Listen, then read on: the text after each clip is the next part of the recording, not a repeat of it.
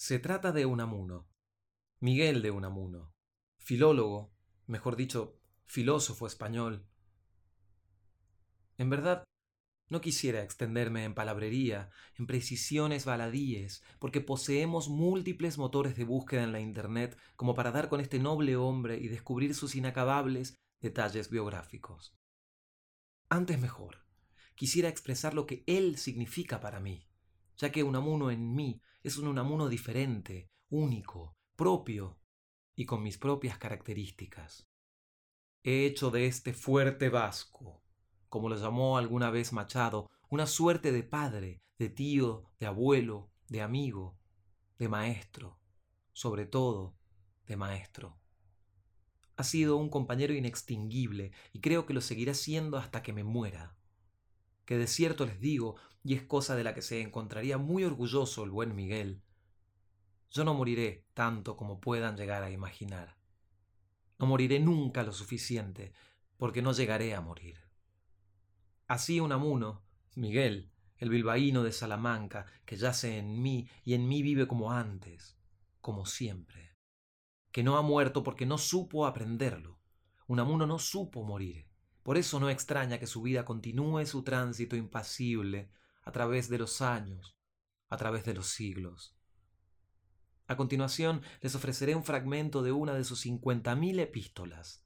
Sí, también fue un epistológrafo inestimable.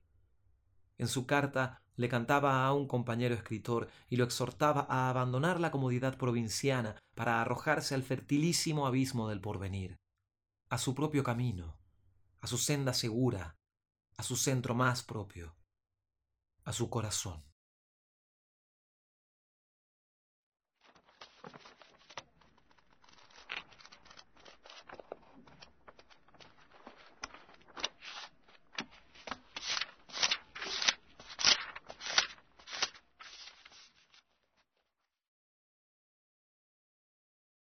La verdad, habríame descorazonado tu carta, haciéndome temer por tu porvenir, que es todo tu tesoro, si no creyese firmemente que esos arrechuchos de desaliento suelen ser pasajeros, y no más que síntomas de la conciencia que de la propia nada radical se tiene.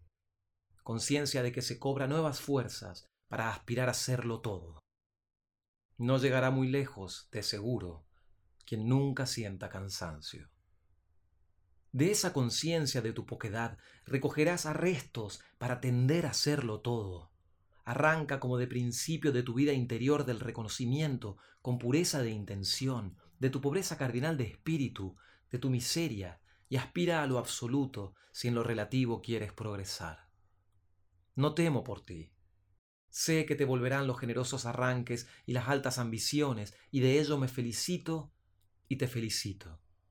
Me felicito y te felicito por ello, sí, porque una de las cosas que peor traer nos traen, en España sobre todo, es la sobra de codicia unida a la falta de ambición.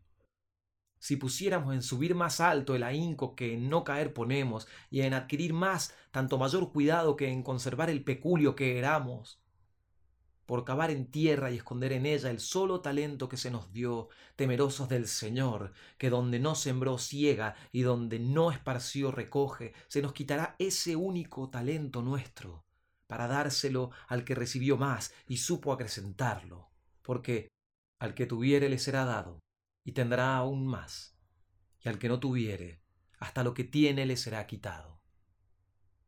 No seas avaro, no dejes que la codicia ahogue a la ambición en ti.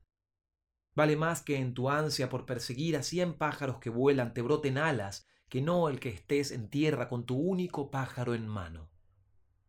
Pon en orden, muy alta tu mira, lo más alta que puedas, más alta aún donde tu vista no alcance, donde nuestras vidas paralelas van a encontrarse, apunta a lo inasequible, Piensa cuando escribas, ya que escribir es tu acción, en el público universal, no en el español tan solo, y menos en el español de hoy.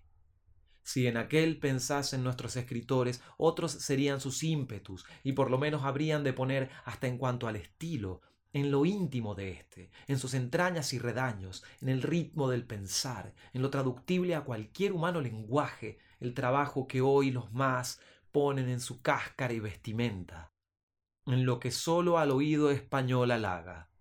Son escritores de cotarro, de los que aspiran a cabezas de ratón. La codicia de gloria ahoga en ellos a la ambición de ella. Cavan en la tierra patria y en ella esconden su único talento. Pon tu mira muy alta, más alta aún, y sal de ahí, de esa corte, cuanto antes. Si te dijesen que ese es tu centro, contéstales, mi centro está en mí. Ahí te consumes y te disipas, sin el debido provecho, ni para ti, ni para los otros, aguantando alfilerazos que enervan a la larga. Tienes ahí que indignarte cada día por cosas que no lo merecen. ¿Crees que puede un león defenderse de una invasión de hormigas leones? Vas a matar a zarpazos, pulgas. Sal pronto de ahí y aíslate por primera providencia. Vete al campo y en la soledad conversa con el universo si quieres. Habla a la congregación de las cosas todas. Que se pierde tu voz. Más vale que se pierdan tus palabras en el cielo inmenso, a no que resuenen entre las cuatro paredes de un corral de vecindad sobre la cháchara de las comadres. Vale más ola pasajera en el océano que charco muerto en la hondonada. Hay en tu carta una cosa que no me gusta, y es ese empeño que muestras ahora por fijarte un camino y trazarte un plan de vida. Nada de plan previo, que no eres edificio. No hace el plan a la vida, sino que ésta lo traza viviendo. No te empeñes en regular tu acción por tu pensamiento. Deja más bien que aquella te forme, informe, deforme y transforme éste. Vas saliendo de ti mismo, revelándote a ti propio, tu acabada personalidad está al fin y no al principio de tu vida. Solo con la muerte se te completa y corona. El hombre de hoy no es el de ayer ni el de mañana. Y así como cambias, deja que cambie el ideal que de ti propio te forjas. Tu vida es, ante tu propia conciencia, la revelación continua en el tiempo de tu eternidad, el desarrollo de tu símbolo. Vas descubriéndote conforme obras Avanza, pues, en las honduras de tu espíritu y descubrirás cada día nuevos horizontes, tierras vírgenes, ríos de inmaculada pureza, cielos antes no vistos, estrellas nuevas y nuevas constelaciones. Cuando la vida es honda, es poema de ritmo continuo y ondulante. No encadenes tu fondo eterno, que en el tiempo se desenvuelve a fugitivos reflejos de él. Vive al día, en las olas del tiempo, pero asentado sobre tu roca viva, dentro del mar de la eternidad. Al día, en la eternidad, es como debes vivir.